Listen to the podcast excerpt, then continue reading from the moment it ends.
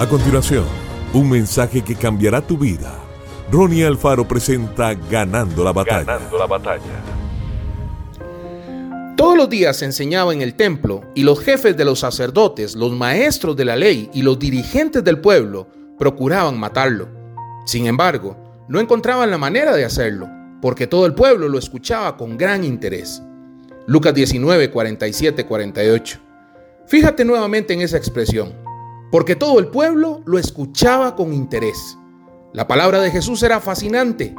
Otra versión de ese texto de la Biblia dice que el pueblo lo escuchaba con mucha atención. En el Evangelio de Mateo, cuando Jesús terminó el llamado Sermón del Monte, el texto nos dice que las multitudes estaban maravilladas de su enseñanza, porque les enseñaba como quien tiene autoridad y no como los escribas. La palabra de Dios sigue siendo fascinante y cautivadora en nuestros días. Hoy en día, las enseñanzas de Jesús están registradas en la Biblia a nuestra disposición. Si quieres conocer a Jesús y sus enseñanzas, debes conocer la Biblia. Lee la palabra de Dios diariamente. Tú también quedarás maravillado con sus enseñanzas. Conoce la palabra de Dios. Lee la Biblia cada día. Si lees cuatro páginas de la Biblia por día, lograrás leerla en menos de un año.